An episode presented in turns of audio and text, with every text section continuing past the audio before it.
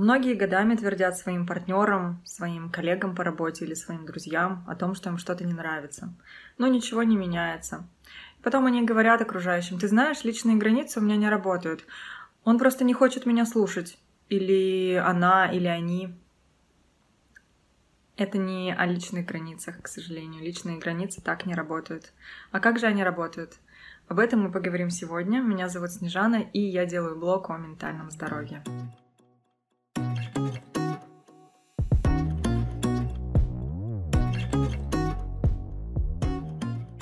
Итак, сегодня мы будем говорить о личных границах, что это такое, как их отстаивать и как их определить. Начнем с того, что личные границы делятся на таких три больших подгруппы.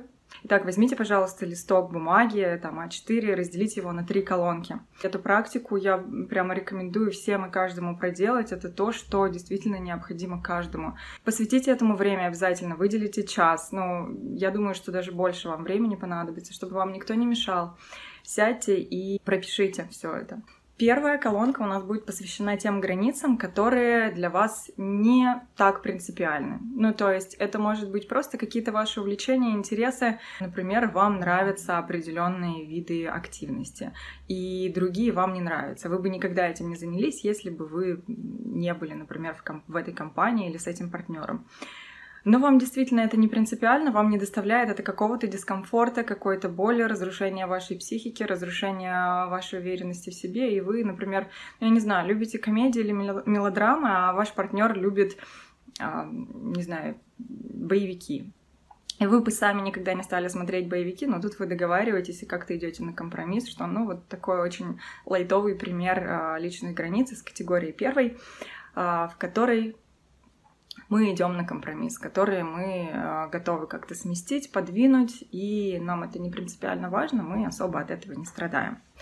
Второй тип границ — это самая важная самая большая будет у нас колонка, и это то, где э, самая большая часть работы будет проходить. То есть на эту колонку выделите прямо больше места и выделить больше времени, потому что здесь мы будем определенные делать определенную работу.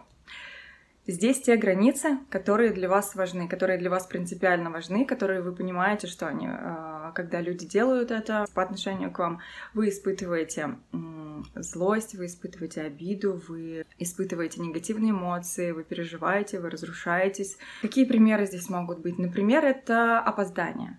Когда ваш друг или партнер или ваш близкий человек опаздывает, а вы очень пунктуальный человек, и вам это очень не нравится, доставляет дискомфорт, и вы ощущаете в свою сторону какое-то неуважение, вы ощущаете, что у вас портится настроение, вы понимаете, что это для вас неприятно, и, возможно, это какой-то принципиальный момент, и вы будете в этом правы. Как мы поступаем с этими границами во второй колонке, во второй категории?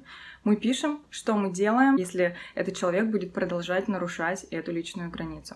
Конечно, в первую очередь нам необходимо озвучить, что нам неприятно. По поводу последствий, которые э, возникают, когда эта граница нарушается в очередной раз, даже когда вы проговорили, что вам это неприятно, это вам важно понять для себя в первую очередь. И важно понять заранее, поскольку когда вы оказываетесь в ситуации, вы все равно э, взаимодействуете с кем-то, и на вас может быть оказано эмоциональное какое-то давление. А, человек, если это токсичный, особенно человек а, психически нестабильный, неразвитый, он может манипулировать чувством вины. И вы здесь уже попадете в шаткое состояние, вы будете ставить под вопрос какие-то свои ценности. Поэтому так важно прописать и понять это заранее, в спокойном состоянии, определить, что для вас, а, что вы не будете терпеть и как вы будете поступать в связи с этим. Тогда вам уже, находясь в ситуации, будет легче, легче э, принимать какие-то решения. Каждый из нас наверняка сталкивался с такой ситуацией, когда что-то происходит, э, что-то то, что нам не нравится, какая-то критика идет от человека, какой-то негатив. И мы к этому не готовы, и мы только спустя ситуацию, уже оказавшись дома один на один с самими собой, думаем, блин, нужно было ответить так, нужно было защитить свою границу, нужно было сказать так. Мы теряем на это кучу энергии, мы теряем энергию на тот негатив, который мы ощущаем внутри ситуации, и потом мы теряем много энергии, когда мы думаем, как нам стоило поступить. Поэтому так важно это заранее для себя определить и прописать и понять, что мы будем делать, если такое произойдет и если такое будет повторяться. То есть, например, вы сказали человеку, вы озвучили вашу, э, вашу эмоцию, ваш дискомфорт по поводу того, что он опаздывает, и вы его попросили не опаздывать. Но это повторяется вновь, вы ждете 10, 15, 20 минут, полчаса и понимаете, что вы не готовы с этим мириться. С этим и не нужно мириться, если вы тем более озвучили это, если для вас это, если вам это приносит дискомфорт. Например, вы для себя решили, что вы не будете ждать более 15 минут. Тогда вам нужно после 15 минут удалиться. Вы можете отвечать, не отвечать на звонки. Даже если человек говорит, ну как так, я же уже пришел, мы же уже запланировали встречу, у нас же сегодня весь вечер должен быть, мы, мы должны были провести вдвоем. На что вы можете сказать, к сожалению, мы этот вечер вдвоем не проведем, потому что для меня вопрос опоздания очень важен. Мне приносит он очень большой дискомфорт. Не испытывая вину, не оправдываясь, не извиняясь, потому что вы об этом уже человека предупредили. По поводу вопроса о том, стоит ли рассказывать человеку о последствиях, которые вы вынуждены будете предпринять, если эта граница будет нарушаться вновь, это ваш выбор, говорить или не говорить. Поскольку если вы имеете дело с психически здоровым, стабильным, психически и психологически зрелым человеком, который вас уважает и ценит, одной фразы «мне это неприятно, пожалуйста, больше так не делай» Поверьте, ее будет достаточно с таким человеком, он вас поймет. Вы также можете проговорить, что вы собираетесь сделать, если эта граница будет нарушена. А в таком случае вам еще более важно следовать своим словам, потому что если вы нарушите то, что вы озвучили, то это просто провал. Просто этот человек, будет, ну, он поймет, что ваши правила не работают, и их можно нарушать. И даже в следующий раз, когда вы будете озвучивать какие-то свои другие границы, которые могут быть еще более важными для вас, у вас не получится, не получится ничего поменять. Вы можете объяснить человеку, почему вам это неприятно, почему вам это больно, что вы собираетесь делать. Но поверьте мне, если этот человек психически э, не зрелый, если он манипулятор, если он токсичный, вы хоть 500 миллиардов раз будете объяснять, почему вам это неприятно. Вы будете объяснять во всех красках, во всех подробностях, пытаясь вызвать у него эмпатию, пытаясь донести наконец-то, чтобы он понял. Но если это токсичный человек, то это ничего не сработает. Поэтому Здесь уже за вами решение, разъяснять ли вашу позицию по поводу этой границы и говорить ли о тех э, последствиях, которые вы предпримете, если ваша граница будет нарушена. Но э, если этот человек зрелый, если он вас уважает, ценит, если он психически ну, здоров, да, потому что отсутствие эмпатии — это отклонение, это э, расстройство личности. Поэтому вы сами сделаете вывод, когда пару раз все объясните очень подробно и поймете, что, что за человек рядом с вами. Поскольку по реакции на ваши границы и на то, как вы их защищаете, будет понятно, да, насколько человек психически зрел и стабилен. Если вы защищаете границы и за этим следует эм, какая-то злость, это может быть пассивная агрессия, за этим следует эм, обида или попытка вызвать у вас чувство вины, это очень токсично, и здесь тоже нужно делать выводы. То есть в любом случае эти границы нужно защищать и уже потом смотреть. И для себя понимать, что вы будете делать и сколько раз вы дадите шанс. То есть если какая-то у нас принципиальная граница из категории номер два, то нам обязательно нужно обозначить количество шансов, количество шансов на изменения Например, там, возьмем пример, какой же взять пример? Я тут подумала и поняла, что расскажу пример, приведу пример из личной жизни. Он достаточно интимный, но он очень показательный. Например, у меня была проблема с молодым человеком, который был очень настойчив, который не принимал ответ «нет». Он оказывал на меня давление в сексуальном плане.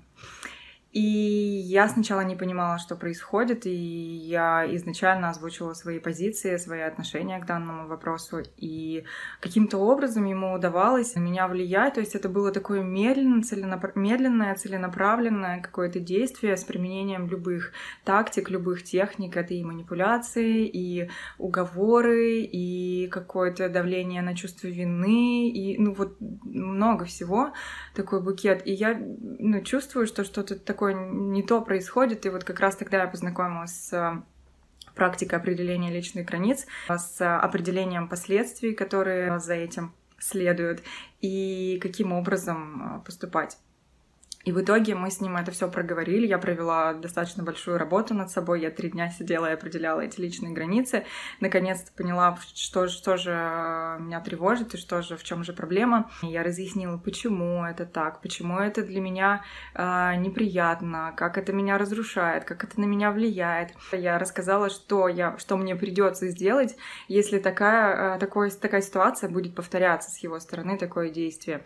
И э, моя, значит, вот это мои последствия заключались в том, что если такое еще раз произойдет, то я вынуждена буду себя из этой ситуации извлечь. То есть это не расставание, а это просто мне нужно будет остаться одной на какое-то время, мне нужно будет выйти из ситуации, потому что она, она меня разрушает, потому что на меня оказывается давление, и, э, и психологическом плане это очень сложно, в эмоциональном, психологическом и даже физически, потому что связка э, мозг, психика и тело, она достаточно сильная. Особенно вот такой тонкий вопрос, э, который касается сексуальности.